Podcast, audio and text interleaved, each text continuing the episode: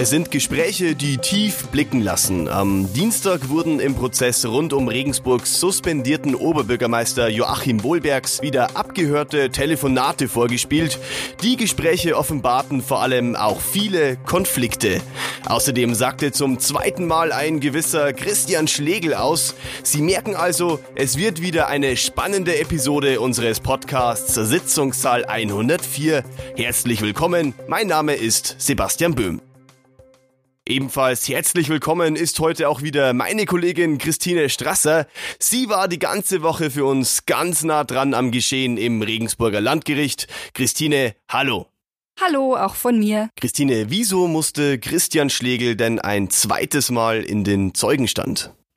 Also es ist ganz grundsätzlich so, dass die Richterin Elke Escher die Beweisaufnahme in Themenblöcke untergliedert hat. Das macht das Ganze übersichtlicher. Das hat aber auch zur Folge, dass verschiedene Zeugen mehrmals geladen sind, weil sie eben zu unterschiedlichen Themen befragt werden sollen.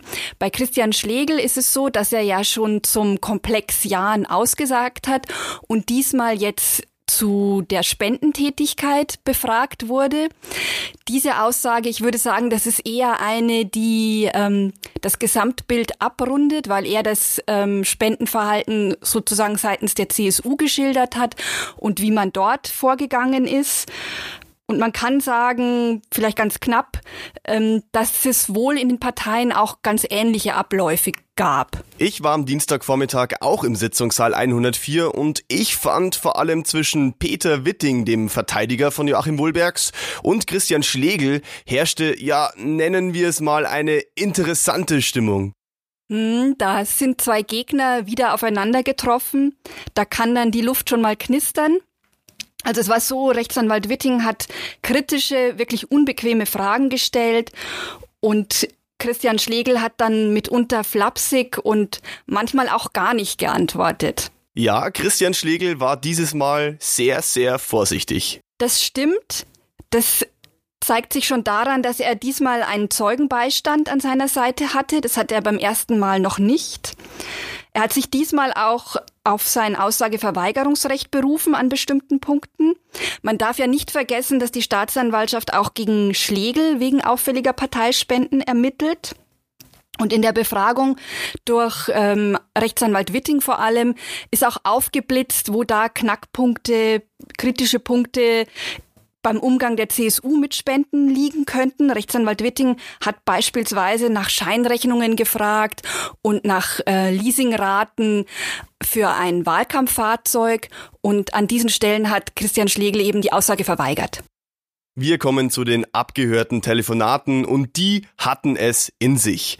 Ich zitiere, die Wild hat politisch nichts auf dem Kasten. Ich mag die Frau nicht. Die ist wie der Hartl, nur mit sich selbst beschäftigt. Christine, wer hat das gesagt? Das stammt aus einem Telefongespräch von Joachim Wohlbergs, der sich dort über die Landtagsabgeordnete Margit Wild geärgert hat. Die Gespräche offenbarten ja noch weitere Geflechte und Konfliktherde. Ja, sogar eine ganze Reihe. Beispielsweise, dass wiederum Margit Wild dem auch Angeklagten Norbert Hartl ganz und gar nicht vertraut. Sie nennt ihn an einer Stelle einen großen Dreher. Und auch Joachim Wohlbergs äußert keine allzu gute Meinung über Norbert Hartl. Dieser denke nur an sich selbst, ist an einer Stelle von ihm zu hören. Zweischneidig sind auch Telefonate von Volker Tretzel. Er beklagt sich einmal über die mangelnde Loyalität seiner Mitarbeiter, obwohl diese dank ihm Millionen verdient hätten. Ähm, trotzdem habe keiner bei der Polizei den Mut aufgebracht, dort auch anzugeben, dass man aus dem versteuerten Einkommen gespendet habe. Das ist das eine. Es gibt noch ein weiteres Telefonat. Das deutet ein wenig in eine andere Richtung. Darin spricht Tretzel mit einem Mitarbeiter, einem Prokuristen, und er weist diesen an, mit einem anderen Angestellten, naja, das Gespräch zu suchen, beziehungsweise sich diesen ein wenig zur Brust zu nehmen.